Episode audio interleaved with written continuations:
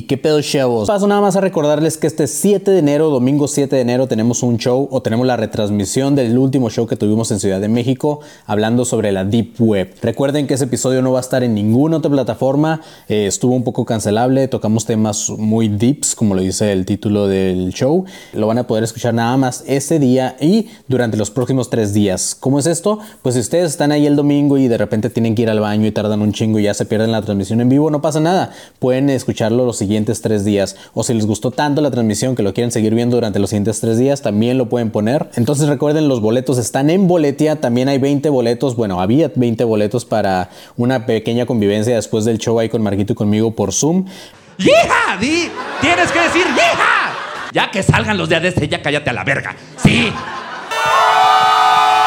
Pinche loquito así, güey. Cuando secuestro gente. Llego y le digo, buenas, buenas, hijo Esa de es la puta tortura, madre". esa es la tortura. sí. Un video que viene de Filipinas y muchos lo catalogan como el video más terrible de todo el internet. Yo les dije que se querían algo fuerte y dijeron que sí, güey. Ahora se chingan. Y yo dije, no, ahora sí ya es de a de veras.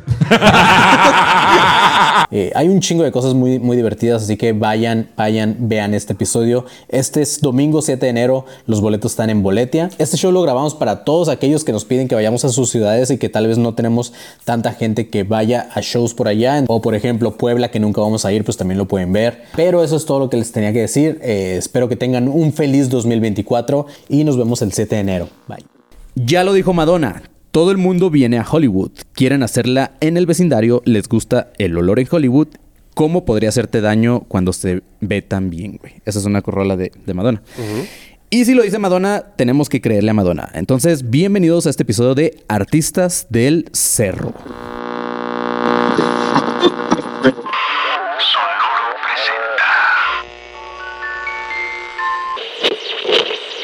A partir de este momento, eres parte de la Academia de Conspiraciones.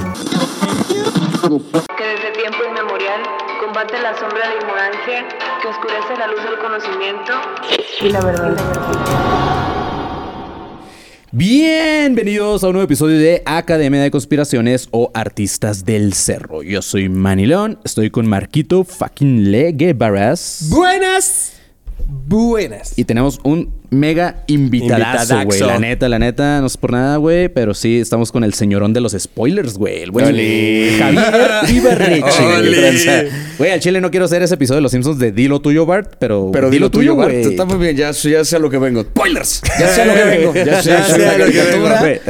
Ya me puedo ir, gracias. Ya, gracias, eso fue todo por el invitado. Muchas gracias. No, sí, Eh. ¿qué dijiste ahorita nada más la cita esta de Madonna que dijiste de que... La de Everybody Comes to ¿Pero qué vergas dijo del olor de Hollywood? Es que dice... ¿Por qué esto se ve que lo escribe? smells in... No.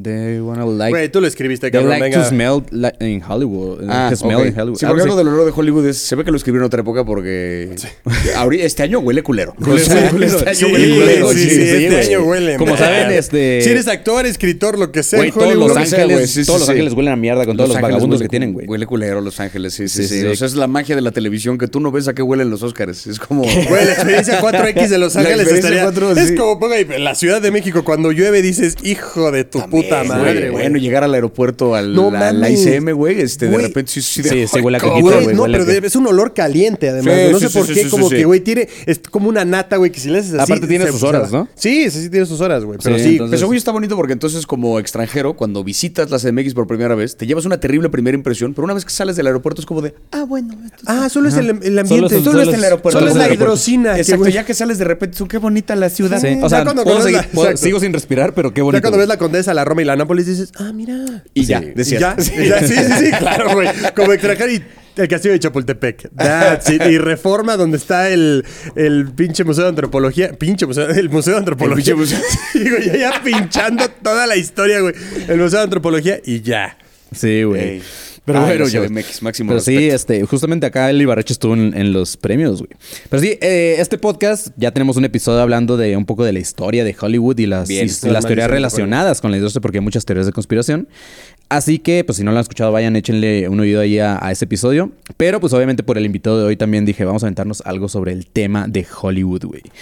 Pero en esta ocasión vamos a hablar específicamente de ciertos misterios o muertes que existen relacionadas con Hollywood, que al, final terminan dejando también una especie de maldición, como el episodio pasado. Y vamos a hablar con. Vamos a empezar con una de, de Ibarreche de, de la temática favorita de Marquito, güey. O sea, no sé si sepas este pedo, pero a Marquito güey, le maman ¿seguimos- estas historias, güey. ¿Seguimos neta en esto? ¿Cuáles son las historias que le maman a Marquito? Todo lo que tenga que ver con terror, güey. Ah, muy bien, muy bien. Te maman. Te veo que ven tu cara que es la cosa favorita de por tu cierto, ¿cuál es tu sí. género favorito, güey?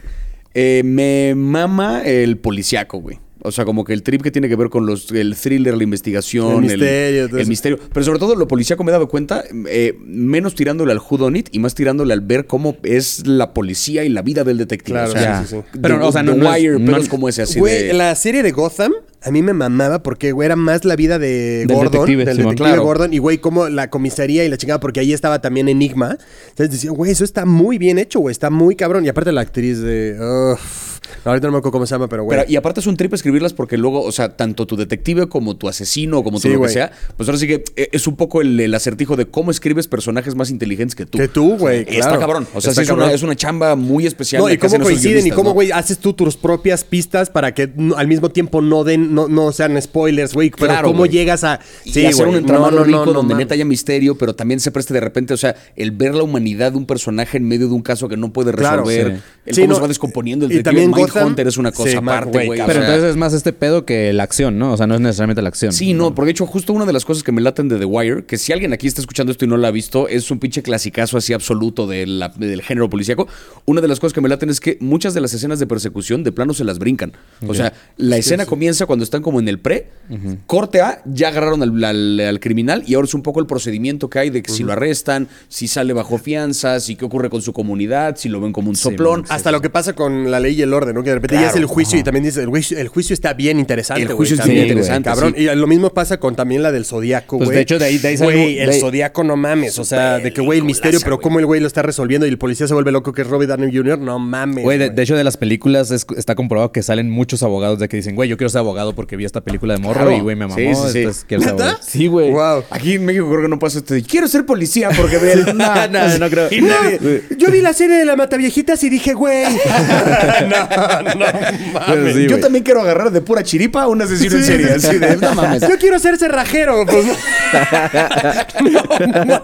Pero sí, güey. Según cuentan, durante la década de los 40, eh, justo debajo del letrero de Hollywood en la Sierra de Santa Mónica, en Los Ángeles, se ha visto el fantasma de una mujer vestida de blanco. Al parecer, el, el momento favorito de esta llorona gringa es cuando cae la tarde o el sunset, como dirían los gringos. Eh, El testimonio de varias ex- eh, excursionistas es de haberse encontrado cara a cara con esta mujer que la describen como con un rostro triste, que tiene, pues es pálida y la madre, y que se desliza muy rápido y flotando, o sea, sus pies no tocan el suelo, ¿no? Qué chido, ¿no? No te dan calambres. sí, Muchos muchos tocas de- el piso de Los Ángeles, que de nuevo Sí, está, nuevo, sí. está Bendiciones. cochino, está ¿Sabes cuándo vuelves a pisar mierda? Nunca, ¿Cuándo güey. te vuelves a topar una jeringa sin querer? Jamás, güey. O sea, Solamente hay, sí. como, hay como una cuadrita que dices, güey, Los Ángeles igual". Sí, güey. Una jeringa. Es que neta, En güey. tu puta vida vas a pisarla sin querer, güey. Si vas, crack, güey. si, vas, si vas flotando, ¿cuál es el pedo? ¿Cómo No, se llama el callejón ese que está hecho cagada? O cualquiera, Eh, güey. no, pero no, no, sí, el que está al lado del Hotel Cecil, ¿no? ¿Cómo se llama este? Ah, verga, no, no me acuerdo. La, güey, la pero- calle de los homeless de, de Sí, Los Ángeles. sí, sí, sí, sí. Ay, Pero güey, ahorita me tengo que acordar. Pero sí, este... Blanca, pálida, eh, flotando. Sí. Este. Ajá, bien, va, y va bien.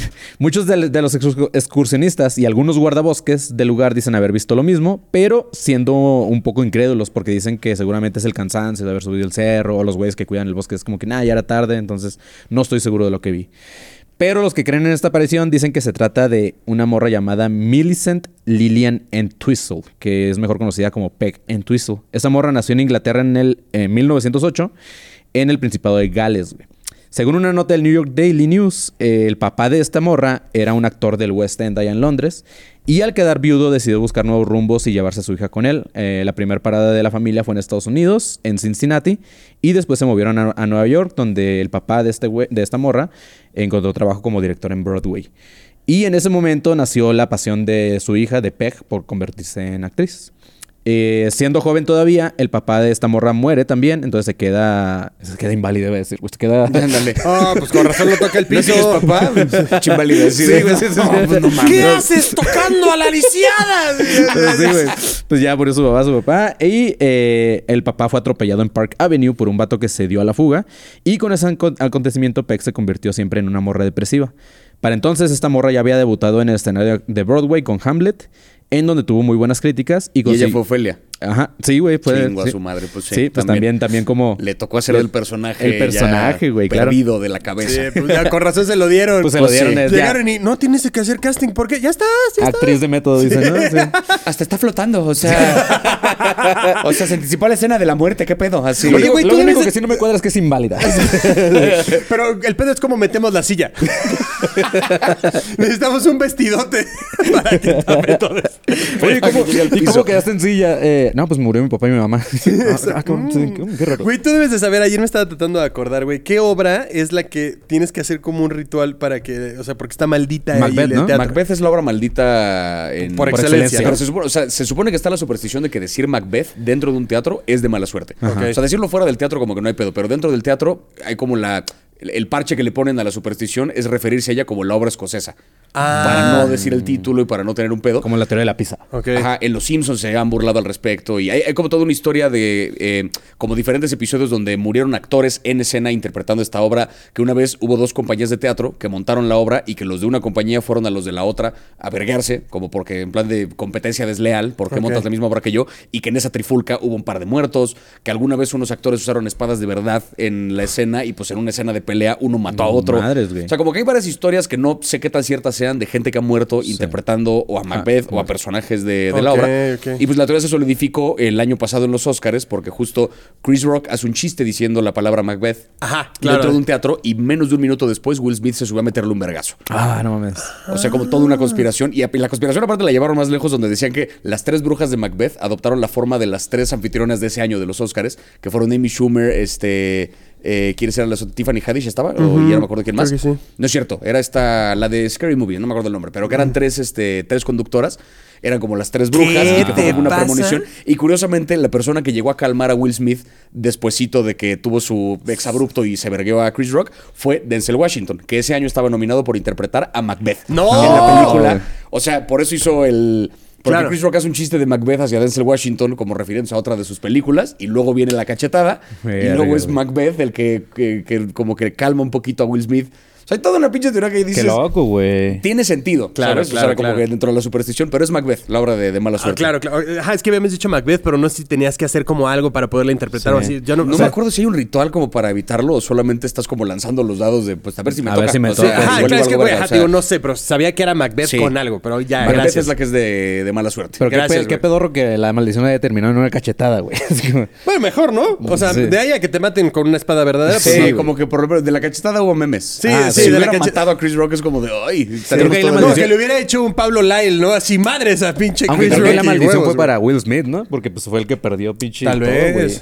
Tal Claro, vez. pues Will Smith es el que ahorita no lo ven y les da cringe un poquito. o sea, como que yo sí. lo veo de repente. De hecho, ya es tratando- como que quiero ver su película por lástima. No, güey. no, no, yo ni la quiero ver. A mí ya me cago un poco porque no puedes tolerar un chiste, güey. Si no puedes tolerar un chiste de un comediante que además era tu compa, güey. Además y que además cagado. el chiste estuvo, Estuvo bueno, bueno, y que tu morra se rió, eres un imbécil, güey. Sí. Porque además una cosa es que te digan palabras y otra cosa es que tú te pares y hagas cosas físicas, cabrón. Palabras lo que quieras, pero si te paras Sí. a madrar a un comediante, creo que el que perdió eres tú. Sí, sí, el que se enoja pierde. Exactamente, Eso es una ley de vida y ahí sí, Y pues. güey, y no te pueden romperla así que con palabras. También qué débil mentalmente eres, cabrón, para que tuvo, pase eso, güey. tuvo un mal día en el peor día posible. Exactamente, güey, O sea, sí. que fue enfrente de todo el mundo, en Hollywood, en los Oscars y tal. Y aparte, también, o sea, sale toda la esposa a decir como de, no, Will y yo llevamos separados un ratote, que es carnal, ya sal de Sí, ahí. ya güey". salte O de ahí, güey. Yo no sé por qué sé muchas cosas de la relación de Will Smith y Jada Pinkett Smith. ¿Sabes cuántas veces he googleado información sobre ellos? Ni una. Ni una. Por alguna razón me sigo enterando Claro. porque siguen compartiéndole al mundo. Qué vergas con su... Me da igual. Sí, ya no nos sí, sí. digan. Por favor, ya No, no, nos tuvieron avisen. como un debate también como este Carlos Muñoz y Diego Rosaín, los dos sentados ahí hablando. Es como de, bro, ¿por qué te estás balconeando? A nadie le importa, No cabrón. nos interesa Deja de estar diciendo que te cogiste al, al- al bro de mi hijo. Es como, güey, bro, cállate. Sí, cabrón". no, no, no, no, no, terrible. Pero sí, la maldición de Macbeth terminó jodiendo a Will Smith. Ah, que sumándole a la teoría, terminó pegándole a Will Smith, que ese año llegó nominado por una película que se llamaba este, King Richard. Hablando de Richard este, Williams, que Ok. el papá de las, de las Williams, pero King Richard, el rey Ricardo, pues Ricardo III es otra obra de Shakespeare. Ya, y como ok. que, y William Shakespeare, que tiene las mismas iniciales que Will Smith. Ah, Que, o sea, no mames, sí ya, la güey. verga. Sí, la. Sí, Sí, sí, sí, caja sí. de Pandora, Ah, güey. si, la ves- si le rascas, encuentras todo que Shakespeare Sí, puso ahí. Claro, de- completo, Sí, güey. sí, sí. Guau, Shakespeare qué es Dios, güey. Pero bueno, eh, esta morra empezó a tener muy buenas críticas gracias a la obra y consiguió un chingo de trabajo y eso le dio un poco de ánimos a seguirle chingando después de todo lo que le le había pasado. De hecho, esta morra fue gran inspiración para otra actriz llamada Bette Davis. ajá. A sus 19 años, Peg conoce a un actor llamado Robert Kitt. eh, y a los pocos meses se casa con este güey. Pero el amor le duró muy poco cuando Peg se dio cuenta por una foto en la casa de su suegra de que este vato ya tenía un hijo y nunca se lo había dicho, güey. Con el corazón roto, Peck se, se movió ahora a California a probar suerte y en abril de 1962 llegó a Los Ángeles y se fue a vivir a la casa de un tío, que justamente el tío vivía al pie de las letras de Hollywood, que en esos momentos todavía era Hollywoodland, como al principio. Ya en Los Ángeles, Peg estuvo asistiendo a varias audiciones hasta que por fin le dieron el- un pequeño papel en una obra de teatro. Y unas semanas después de- fue elegida por una productora llamada RKO para unirse al elenco de una película llamada 13 Mujeres, eh, que, que es la única película que terminó haciendo esta morra. Y en, eh, su personaje en, ese, en, ese, en esa película justamente se suicidaba, güey. Ah, la película terminó siendo un fracaso y luego fue recortada para quitar varias escenas de relleno y para mala suerte de esta morra, Quitaron la mayoría de las escenas eran de ella, güey. Y al final en toda la película, le pasó como a Jared Leto, güey, en la del Joker, güey. Al final en la película, esta morra terminó saliendo nada más cinco minutos, güey. Y era un papel muy relevante, güey. Y eso hizo que la productora le quitara su contrato, pues perdieron interés en ella. A partir de ese, que le pasó, la morra cayó en una adicción por alcohol y un día a sus 24 años, el 16 de septiembre del 32, Peck se puso muy guapa, se arregló, le dijo a su tío que iba a ir con unos amigos y a la mañana siguiente, una excursionista ahí en, en Hollywood encontró el cuerpo de Peg jun- y junto a ella había una bolsa, un abrigo, un zapato y una nota de suicidio justo debajo de la letra H de este letrero de A Hollywood. los 24, Ajá. güey. Al parecer la morra lo que hizo fue se subió a unas escaleras que estaban ahí como esas de mantenimiento. Este, se subió al letrero y se aventó desde una altura de unos 14 metros, güey. Eh, la persona que la encontró decidió no ser chismosa, agarró las cosas, todo lo dejó en, en- así como que las agarró, las dejó afuera. a al- casa, no, las dejó afuera. las dejó afuera de la comisaría. ¿Estás bien? ¿Me puedo llevar esto? Dime si no. ¿No? Oye. ¡Ey! No, pero se agarró, agarró todo y lo dejó junto a la nota de suicidio, lo dejó en este, en, a las afueras de la comisaría. Ya después le habla a la policía, les contó lo que había visto y en la nota decía lo siguiente, decía, tengo miedo, soy una cobarde, lo siento mucho, de haberlo hecho antes hubiera evitado mucho dolor. Y firmaba como P, que era este Peck and Twistle. No hubo duda en este caso de que fuera suicidio. O sea, digamos, como Sí. que era. Sí, sí, sí. sí fue de sus cosas, la nota. Sí, la nota, cómo, todo, era güey. a huevo. Ajá. Claro. que bueno, quién sabe, güey. No sé. No digo, o sea, la posibilidad está porque al final, pues, si no hubo una investigación Claro, o lo que sea, quién sabe. Pero, pero va, partimos de que sí Partimos fue. de que fue suicidio. Y pues ya lo que sigue está cabrón, chécate este pedo. Un día después de su muerte, su tío al recoger la correspondencia del buzón, este, se encuentra con una propuesta. No, güey, espérate. Un papel súper cabrón. Sí. No, Se, encuent- güey. se encuentra con una propuesta que le estaban haciendo a Peck para que participara en una obra de teatro y su papel era el de protagonista y se trataba de una morra Quería que... que estuviera en una película llamada Lo que el viento se llevó. Una sí, cosa sí. que le Una- ofrecieron. Una así. película que se, se llamaba Titanic. no, este, pero checa este pedo, güey. Eh, Ella, ella iba a ser protagonista, pero el papel que le estaban ofreciendo de protagonista, al final, en el último acto, eh, el personaje se suicidaba Oh, también. que la. Pues que también, o sea, pinche de repente. güey, mandándole indirectas, así como Sí. de tú deberías interpretar una morra que se mata y ella era del método, güey. Sí. O sea, el pedo era. ¿Sabes cómo voy a llevar mi papel? Sí. Hasta el final. Ella era una Sí. actriz de a de veras, Sí, güey. Sí, claro. Dijo, yo voy a actuar bien, una vez, pero voy a actuar así, bien, güey. chingón, o Sí, sea. sí, sí. ¿Sabes cómo me voy a ganar, me voy a ganar un Oscar? Una vez, post-mortem. Uno me va a ganar, pero me va a ganar Uy, chingón, pero no mames el papel que... ¿Cómo se suicida a mí? Pues sí. Colgándose. Échale. Vamos a hacerlo. Al parecer había como una maldición también relacionada a, a esta morra, Peg and Twistle, ya que su hijastro, el güey que se enteró que su esposo tenía, que nunca le dijo, Ajá. ese morrillo se dio cuenta, eh, eh, bueno, el, el morrillo que se dio cuenta que tenía, también fue actor y su nombre era Brian Kate. Y este güey, eh, en 1997, eh, enfermo de cáncer, decide suicidarse dos meses después de que su hija se suicida también. O sea, como que había toda una maldición de O suicidio sea, en todo. digamos, Peck, que será la madrastra, ella se quita la vida, y Después luego los el- 90 el el, morrillo, hijastro el se, hijastro quita la vida un mes después de que su hija, Se la que la sería la nieta mm, Nie- postiza, digamos, nietaza. nietastra, o no sé, Nietastra, sí. de, de Peck, eh, se mata se también. mata y el papá después se mata. Ok. O sea, todo puro suicidio alrededor de esta morra. Ok, ok. O sea, ahí a esa familia no le vendan una cuerda más, güey. Sí. Por favor. Sí, está cabrón. y no los lleven al letrero de Hollywood, que Sí, es como de... güey, no les den Las ideas. letras miden tantos metros de altura. Allá hay una viga bien resistente. Sí, no, no, pues no, no, güey. cabrón. Sí, güey. Este, pero sí, esa es la historia de esta morra que la, la apodaron la dama de blanco. Eh, Hollywood ha sido muy bueno con muchos y es algo muy aspiracional para los gringos. Pues, eh, como prueba está todos los hombres que se quedan ahí, que muchos quieren Skid Row se llama. El Skid Row se Skid llama. Row, Ese pinche lugar horrible, Este, entonces muchos gringos o gente de todo el mundo va para allá, los que se quieren dedicar al, al entretenimiento en específico. Pero en este episodio pues vamos a enfocarnos en el tipo de casos que hace parecer que también Hollywood es un lugar maldito. Y para algunos la maldición les llega en la cima del éxito y muchas veces en forma de desgracia. güey. Por ejemplo, los casos, los dos siguientes casos que vamos a hablar, eh, de dos morras muy guapas y queridas por muchos, que eh, tuvieron un reconocimiento importante, el cual les fue haber- arrebatado. El primer caso, uno de los más famosos, es el pedo de eh, la muerte de Sharon Tate. ¿cómo el no? 8 de agosto del 69, antes, después de janguear con unos amigos en un restaurante mexicano, Sharon Tate y sus amigos regresan a la mansión del Cielo Drive para pasar la noche. Sharon Tate estaba pasando por uno de los mejores momentos de su vida como actriz y todo este pedo. Y este, aparte, está embarazada de ocho meses de su esposo Roman Polanski, a quien había conocido dos años antes en Londres. Y este, ese güey justamente fue quien le ayudó a impulsar la carrera a esta morra. Esa noche Polanski no estaba eh, en casa ya que estaba de viaje en Londres y le había pedido a sus amigos que se quedaran con su esposa para cuidarla porque pues, cualquier cosa podía pasar ya que estaba muy cerca de dar a luz. Eh, ya todos habían ido a sus re- respectivas habitaciones cuando entraron a la, ca- a- a la casa eh, unas personas llamadas Te- Tex Watson, Susan Atkins y Patricia Crane Winkle, que eran los tres integrantes de la familia de la secta de Charles Manson. Y como se tratará de una película de terror, pues eh, pinche masacre que hay. eh, primero sacan a todos de sus habitaciones, los reúnen en el salón donde empiezan ya con el ritual. Eh, Jay Sebring, uno de los acompañantes y expareja de Sharon, intentó intervenir y fue el primero en recibir un tiro. eh, que nada más lo dejó lesionado, pero después de eso empezaron a atacar a todo el mundo a cuchillazos, a todos los que están ahí. Dos de ellos intentaron escapar, pero fue en vano porque les dieron más de 30 cuchilladas güey, antes de que pudieran escapar. No mames. Ahí el trip, el.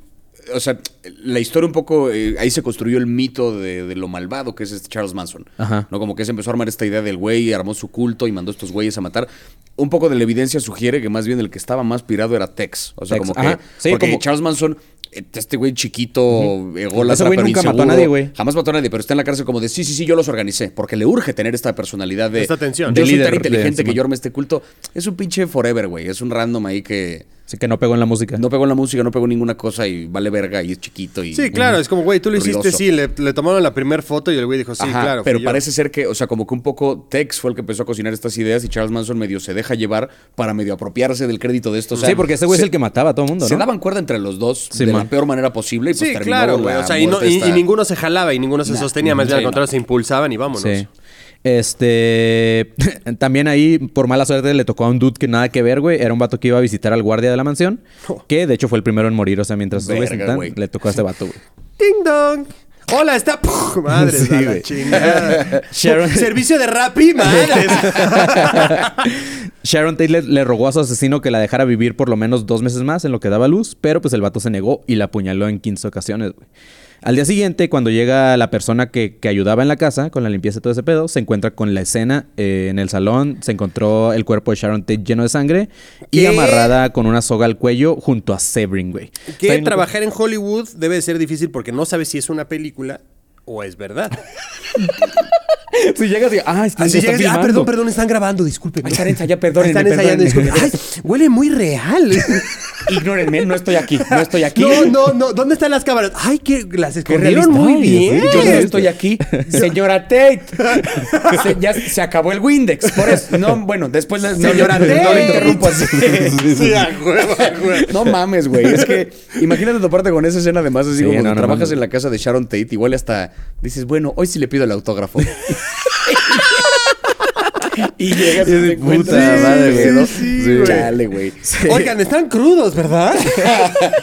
Ay, estos de Hollywood y sus borracheras no. extremas, Voy a ¿eh? tener que limpiar mucho, señora Tate. Yo no gano lo suficiente. Sí, no, no, no, no. Para andar borrando mensajes de odio de la Sí, pared, ¿eh? O no, sea, no, yo no. no... A ver, la sangre y la fobra no se llevan, señora Tate. Güey, eso está bien cagado porque escribieron Helter Skelter, ¿no? Pero creo que se equivocaron, güey. Creo que escribieron una mamada, güey. A ver, güey. Dales crédito, o sea, a ver, dales crédito tantito, cabrón. O sea, estás escribiendo con sangre, llevas prisa, estás psicópata, no es como que, espera, la ortografía es la, Sí, la- sí, sí. o sea, una cosa primordial ahorita, güey. ¿Sabes? O sea, no chingues. Pues llévate, pero alguien tuvo que haberse dado cuenta, ¿no? Ajá, o sea, sí, como que quieren darle legitimidad a su mensaje. Pero sí, no recuerdo bien, pero según yo, Charles Manson se enojó por ese pedo. Así de que, ¿cómo no escribes bien lo que te mandé escribir? Porque se supone que había Mi todo este primera rollo- chamba. sí, güey. Aparte, un rollo, se, se supone que, o sea, la teoría era que quería como eh, propiciar una guerra racial que según él era inminente. Sí. Y como que por eso dijo, como voy a mandarlos a ustedes, pero la idea es culpar a una pandilla de negros para que crean que ellos hicieron.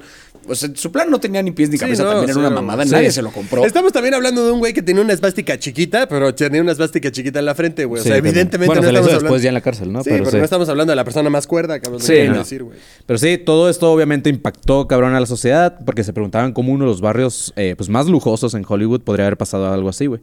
Ah, obviamente no me voy a clavar en el caso porque pues, tal vez algún día toquemos ya todo el tema de la familia eh, de Manson, pero sí, el caso es que Sharon Tate después de su muerte... eh, bueno, a más bien antes de su muerte, pinche fantasma ya, ¿no? Pero antes de su muerte, le había contado a algunos de sus más allegados una anécdota que tenía que, que ver con algún fantasma y una soga, como le tocó a esta morra quedar al final con una soga en el cuello. Antes de mudarse a la mansión de Cielo Drive, cuando se casó con, con este güey, con Polanski, Sharon estuvo viviendo en otra casa no muy lejos de ahí, que también era una, una tipo de mansión, que ahí vivió con su expareja, este güey Jay Sebring, que ese güey también murió. De hecho, murió amarrada al cuello del cuello de este güey, o sea, de su expareja. No mames. Este, que también era conocido como el peluquero de las estrellas. Este vato había comprado en esta, esta casa en el barrio Benedict Canyon, eh, que era otra pequeña mansión. Pero esa casa ya había albergado años atrás, o 30 años atrás, a una estrella, güey. Se trataba de Jean Harlow, eh, que había vivido ahí junto a su esposo llamado Paul Byrne. Este güey era productor de uno de los estudios más cabrones de esa época, que era la Metro Goldwyn Mayer. Y eh, fue un matrimonio que a todo el mundo le sorprendió en su momento porque no hacían buena pareja. O sea, esta morra Harlow había tenido pues puro vato modelo, puro actor acá bien verga. Y este güey era como todo flaquito y así como pues ya más grande y la chingada. Este, su mamá fue de las que se encargó de llevarle toda la carrera, ya que esta morra, bueno, la, la mamá era como una actriz frustrada y fue así como que, pues mi hija sí lo va a lograr, güey. Mi hija sí va a ser actriz, ¿no? Un clásico. Pero eh, cuando su carrera empieza a dar frutos, tanto la mamá como el padrastro de Harlow se le pegaron y se fueron a vivir con ella. Y es por eso que existe la teoría de que esta morra se terminó casando con este güey que nada que ver, solamente como para deshacerse de su mamá y de su padrastro, güey. Eh, y físicamente pues era muy diferente, como les digo. Y aparte que muchos dudaban de la sexualidad de Byrne, güey. Eh, incluso le apodaban... Ah, qué poca madre. Por ser peluquero, ese es un cliché. la no, no, no. El, el peluquero era el esposo de... Bueno, ex esposo de Sharon Tate. Ah, ya. Eh, Este... ajá. Este güey era productor. Ajá. Ah, entonces sí era gay. Y el de peluquero hecho- también, seguro. y de hecho, en la, eh, como que en la escena, a ese güey lo conocían como el eunuco de palacio, güey. Ah, qué de a verga. güey. Sí. Pero bueno, cuando se casaron, fue cuando se mudaron a esa casa eh, que había comprado este güey. En donde en su momento, varios años después, como le- como les comenté, vivió después Sharon Tate, 30 años después. Todo eso fue en el año 1972, lo de la primer morra esta Harlow. Se casaron en julio y para septiembre, durante una noche, Jean Harlow salió de, salió de casa eh, después de haber discutido con su esposo. Eh, y a la mañana siguiente, cuando llega el mayordomo de la pareja, se encuentra igual con el cuerpo de Paul Byrne con un tiro en la cabeza, desnudo, frente al tocador de Harlow. Jefe. Sí. igual, güey. No hay Windex. Señor. Byrne, la misma. Sí, la misma, es la misma señora. Ay, me lleva la verga, ya me tengo que ir de esta casa. Sí, oh, que la chi- de- Tengo que buscar el trabajo en Otro trabajo, sí. No, hombre, no, ya, me voy a ir a trabajar a Chicago. El cadáver de este güey desprendía un olor reconocible para el mayordomo. Cuando se acerca, se dio cuenta que antes de pegarse el tiro, Paul Byrne se bañó en el perfume favorito de su esposa, de Harlow. Él se pegó un tiro. Ajá. Pero aquí empieza lo raro, güey. Ni el mayordomo ni los testigos llamaron a la policía. Lo primero que hicieron fue llamar a la mamá de Harlow y ella se puso en contacto con los jefes de los estudios de Metro Goldwyn. Y a la escena primero se presentaron los jefazos que eran Luis B. Mayer y el agente de publicidad de los estudios. Luis Mayer, el, el- fue el creador de los Oscars. Ajá. Ah, ese güey fue el creador. Ese güey fue el creador. Hay toda una. Esa, esa como. No es conspiración ni siquiera porque está como Sí. medio demostrado, pero cuando. Hollywood un poco se funda porque pues en Nueva York había una bola de reglas y Ajá. de permisos y sindicatos y demás que les costaba un pedo. Y los se mudan estos productores a California donde hay buen clima, pueden grabar todo el año y no hay una sola ley de una chingada, pueden ellos montarlo como quieran. Entonces montan ahí su desmadre, pero conforme pasa el tiempo y empiezan a hacerse de mucho dinero y de mucho éxito, empieza a haber rumores de posible sindicalización entre trabajadores, Ajá. entre actores y demás. Dicen estos güeyes, ¿Qué podemos hacer? ¿Qué le gusta a los actores para mantenerlos como medio en regla? Les gustan los premios. Entonces organizan esta ceremonia donde una vez al año les van a dar premios a las actuaciones más chingonas, pero va a haber nominados y les van a hacer esta cena de gala, no sé qué, como para alimentarles un poco el ego, pero para que tu película pueda ser nominada, para que pueda estar nominado, pues tienes que formar parte de esta organización que un poquito te impide sindicalizarte. Que es mía, Que es mía, además. exacto. Entonces los jefes de los estudios se organizan para darles un premio que les sale mucho más barato que pagarles un sueldo justo y que hacer lo que el sindicato, digamos, hubiera pedido. Entonces, un poquito los Oscars se formaron por eso, para romper la Sí, posibilidad sí. de que Para se organizaran control, los artistas y para tener el control. Tiempo después se televisan y empiezan a convertirse en un fenómeno aparte, pero en un principio, Ajá. y es la mente maestra malvada de Louis B. Mayer, que es un hijo de la verga, pero es un genio, güey. Y ahí tiene Es sentido. Un genio malvado, ahí tiene sí. sentido lo que vamos a ver ahorita, güey. Porque este, pues le hablan a este güey, ¿no? Y a la gente de publicidad. Eh, en lugar de hablarle a la policía, lo que hicieron fue llevar fotógrafos a la escena del crimen, bueno, a donde se suicidó este güey, y tomaron fotos de lo ocurrido, pero alteraron la escena y quitaron posibles pruebas que pudieran necesitar a la policía. Ajá. Dos horas después ya se les dio aviso a la policía. El motivo era que el presidente del estudio, este güey, eh, Luis, eh, se había encontrado con una supuesta nota que decía lo siguiente, decía, queridísima amada, desafortunadamente esta es la única manera de poder recompensarte por el terrible mal que te he causado y de borrar mi abyecta humillación. Te quiero, Paul. Y luego decía, posdata, entenderás que lo de anoche fue solo una comedia. Y supuestamente el presidente Mayer. performance, dice. Ajá, el, eh, el presidente Mayer este, destruyó la nota tratando de proteger a su actriz y a sus estudios y la chingada. Cuando las autoridades llegaron al lugar, pues estaba repleto ya de periodistas y ya no podían evitar que se hiciera un escándalo. Los titulares decían que Paul se había suicidado por ser impotente y por no poder satisfacer a Harlow. Que- Verga, y aparte, o sea, irte y además de eso, te vamos Sí, a hacer güey. esta Sí, reputación una vez que sí, te fuiste. sí. Se Sí, mató güey. porque no podía. Güey. Que en su eh, y dicen que en su lugar había intentado Al algún fin está duro, diría el metro.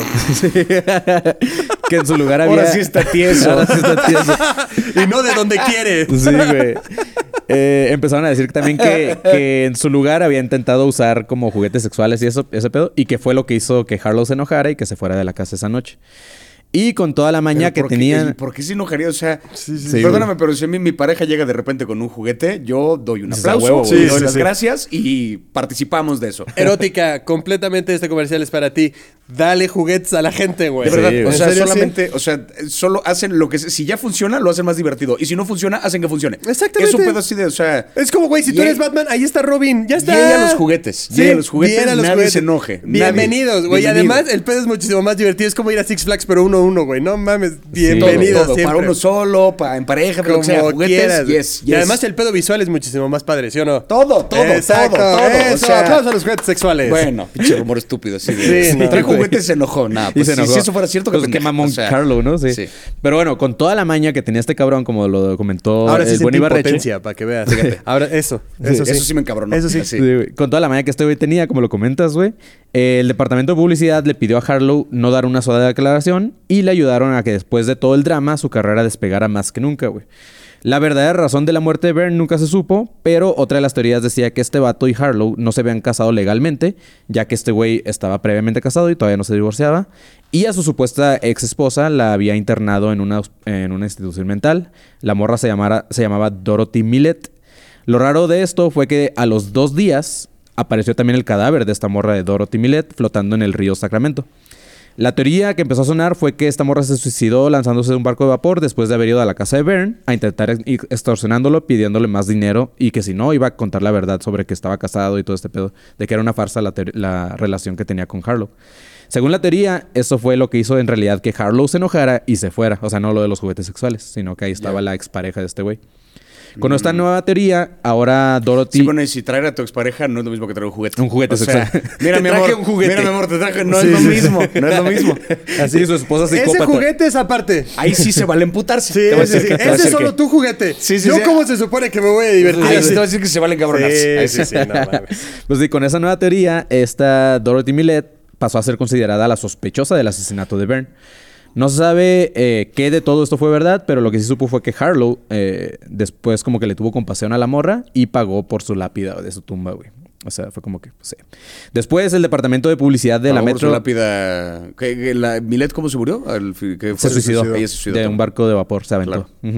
Después, el departamento de publicidad de la Metro Goldwyn casó a Harlow unos meses después con un director de fotografía, pero solamente duraron unos meses. Nada, fue como un arreglo de la de, de la de publicidad de estos güeyes de los estudios para darle como que, o sea, para que no se quedara con el con el- la famita de que era una viuda de Hollywood, sino como que, ah, no, pues, sigue casada, o sea, está casada, ¿sabes? Quitarle como ese que había pasado.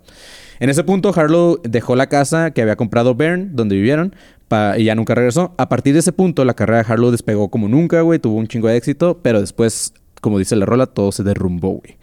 Porque, al parecer, Harlow había venido arrastrando una enfermedad que tuvo a sus 15 años, güey. Y en mayo de 1937, justo antes de iniciar el rodaje de su última película llamada Saratoga, empezó a tener varios problemas de salud. Primero parecía una infección de muelas que terminó en una operación, pero después le vino una fuerte fiebre, mareos, agotamiento y todo este pedo. A pesar de eso, Harlow decidió que, nunca, que no quería terminar su carrera. Y antes del rodaje de la película tuvo una gira de promoción, pero eh, pues traía varios pedos físicos y aparte emocionales, güey. Todo lo que le había pasado con Bern, eh, su mamá seguía detrás de ella como al principio, el padrazo le estaba pidiendo dinero porque este güey pertenecía a la mafia y le estaban pidiendo, lo estaban extorsionando, entonces Harlow le daba feria. Este, y aparte, en ese momento, Harlow, esta, esta morra estaba enamorada de un güey llamado William Powell, que no, que no le pedía matrimonio y es algo que ella ya quería también. O sea, también no mames, pues, se la pasó casándose toda su vida, güey. Pero quería que güey le, le propusiera matrimonio, entonces traía un chingo de pedos físicos y emocionales. Está valiendo verga.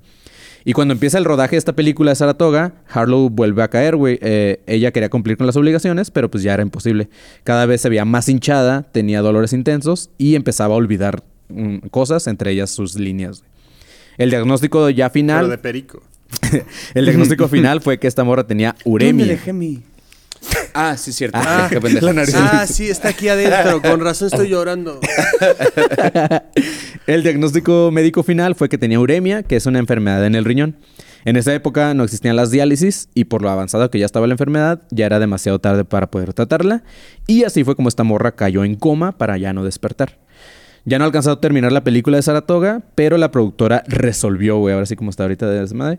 Y siguieron rodando la película eh, con varios dobles de cuerpo y de cara de esta morra. Las le aplicaron un Daniel Luján. Ajá. La vistieron igualito, este, le ponían les ponían sombreros muy grandes para que no se notara que no era esa morra. Y todo eso hizo, güey. es que qué risa en el rodaje de repente. Hola, mi amor. Sí, No, no, no. tapándose la cara para que crean que es ella. Sí, no, hola, y está de espaldas, ¿no? Sí, dime. ¿Cómo estás? me imagino pues, o sea, como esta secuencia de que va caminando y de repente aparecen unos cabrones cargando una viga. tapa la cara. Güey, como en la película de los Simpsons que está Bart así, pero pa- todo pasa para que no se le vea el pito. Sí, lo mismo, güey. Lo mismo, lo mismo. Sí, güey. Y todo eso hizo que la película Con todavía un tuviera- abanico. ¡Hola! Ándale, güey. Es que tengo mucho acné, no quiero que me veas. Eso hizo que la película tuviera todavía más éxito, güey, por el morbo de que pues había muerto la actriz y la habían reemplazado, todo ese pedo. Híjole. Y así empieza el Paul cotorreo. Walker, ¿te suena conocido? Sí, así empieza todo el cotorreo entre Harlow y Sharon Tate, güey. Harlow muere el 7 de junio de 1977 a sus 26 años, misma edad que tenía Tate cuando la asesinaron. ¿27? En 26. Ah. Pero ambas tuvieron, no nada más ambas tuvieron la misma edad ni fueron muy guapas y ¿Cómo, murieron. ¿A qué edad murió Harlow? entonces? A los 26, 26. las dos. Todos estos matrimonios, todo esto fue antes, Antes los- de sus 26, güey. Chinga, madre, o sea, ¿Estaba Sí, ocupada? güey. bueno, también la, la banda antes como que vivía más rápido, ¿no? Sí. O sea, igual ves la vida de Tupac y dices que se murió a los 25. Güey, Sí. apar- aparte- Dices, pero ¿cuánto hizo el cabrón así de...? Ajá, güey. Sí, Aparte, yo a los es- 25 Pues es que no como- estaban viendo el celular, güey. También, sí es cierto. Aparte, Har- Har- por ejemplo, esta Yo no. Sharon Tate estaba embarazada de 8 meses ya a sus 26, güey. O sea, si lo llevas a México dices con Alep, güey. Pero pues allá como era Hollywood, pues sí, o sea, 26 años está Ay, joven, 26 güey. ya es Sí, todavía- 26 ya está, sí.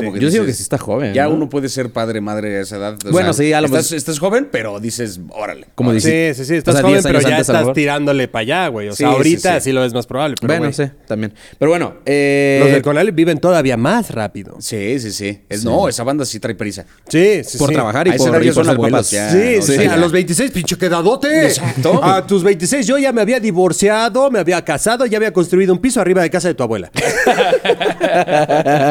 Pero sí, güey. Eh, ¿Qué tu abuela? Pues me encanta el regaño para el hijo. Pues sí, güey. ambas tuvieron la... Bueno, y las- ya tenía dos visitaxis. ¿Y tú? Eh, las coincidencias era eso, que tuvieron la misma edad cuando murieron, que eran muy guapas y que ambas murieron en la cima de su carrera, güey. Pero la coincidencia más grande fue cuando Sharon Tate fue testigo de lo que, llama, de lo que llamaba un evento paranormal. Cuando Tate vivía en esa casa, en la mansión de Benedict Canyon, donde eh, 30 años antes se, suicidó este Byrne, eh, por las jornadas que tenía Sharon Tate y su esposo de ese tiempo, que era Sebring, eh, bueno, su pareja, eh, pues e- ella pasaba mucho tiempo sola en la casa. Y en una de esas noches, en 1963, cuando despertó, vio una figura de lo que parecía un hombre no muy alto que caminaba sin percatarse de la presencia de Sharon. No sé cómo que pasó así nada más. Eh, recordemos que todo esto se lo contó Sharon a quienes más confianza le tenía. Y cuando supieron lo de Harlow y lo de Byrne, todos, incluyendo Sharon, creían que ese hombre que ella había visto era justamente Byrne, el que se había suicidado 30 años antes ahí, güey. Pero cuando Sharon vio esto, güey, se asustó obviamente, bajó en chinga las escaleras, pero lo que vio al bajar, que también se lo contó obviamente a los güeyes estos, eh, fue lo que nadie le hacía sentido, porque lo que vio Sharon fue una figura eh, atada por el cuello con una soga en la garganta cortada, güey. Pero cuando Sharon muere, a los que les había contado eso dijeron Güey, a la verga, o sea, cabrón. cuando, cuando muere, lo- a los que les contó este pedo fue así como que no mames, o sea, lo que Sharon vio en ese momento era como una premonición de cómo ella iba a morir, güey, porque ya es que murió con una Sí, soga. sí, sí. Verga, güey. Y- O sea, en, en el mismo, digamos, episodio de, de Encuentro Paranormal, Ajá. ve primero al tipo que años antes se había quitado la vida en esa casa, luego cosa que ella ni siquiera sabía, e inmediatamente después bajando las escaleras, ella vio su, Su muerte. muerte. Exacto. Unos años más tarde en esa misma casa. Está en verga, güey. Pudieron haber hecho una buena película de eso, güey. Alguien escríbala, pero haber ahí nos avisa cómo le va.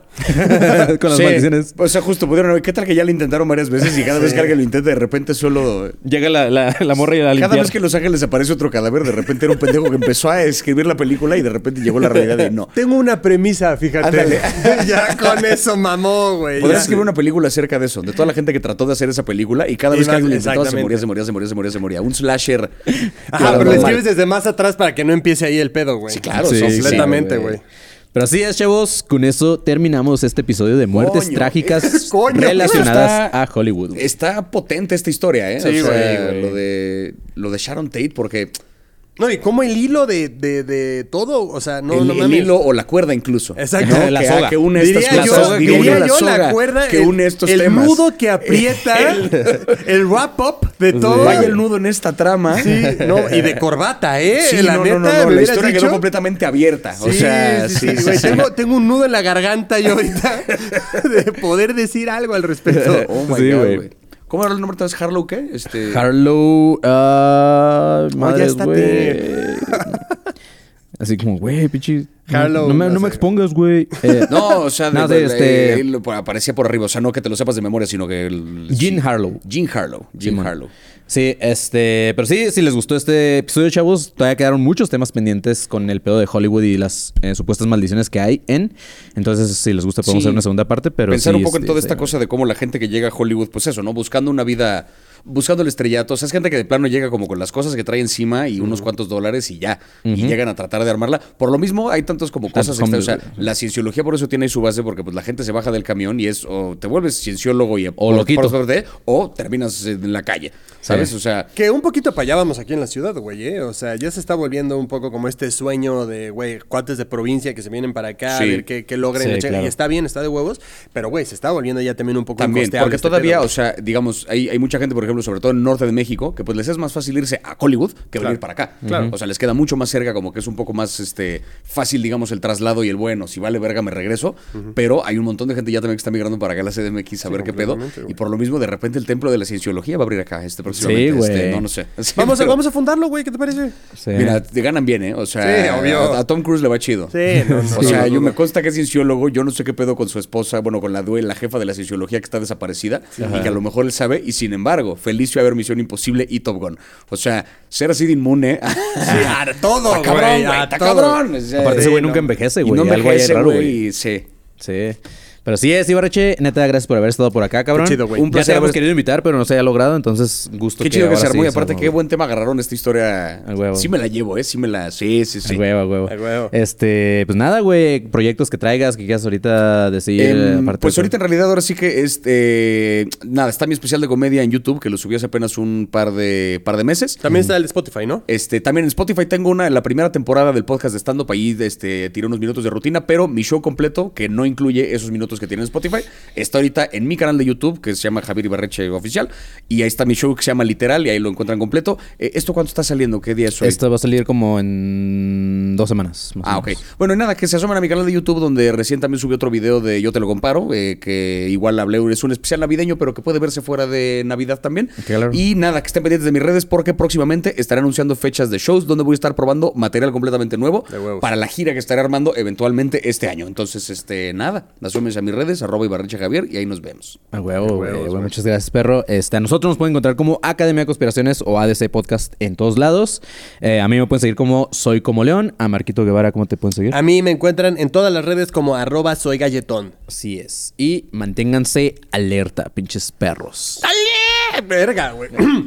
ya. Alerta. Gracias. Sí, no mames, güey. Se me fue a la... Sí lo vi, güey. With Lucky Land slots, you can get lucky just about anywhere. Dearly beloved, we are gathered here today to. Has anyone seen the bride and groom? Sorry, sorry, we're here. We were getting lucky in the limo and we lost track of time. No, Lucky Land Casino, with cash prizes that add up quicker than a guest registry. In that case, I pronounce you lucky. Play for free at LuckyLandSlots.com. Daily bonuses are waiting. No purchase necessary. Void where prohibited by law. 18 plus. Terms and conditions apply. See website for details.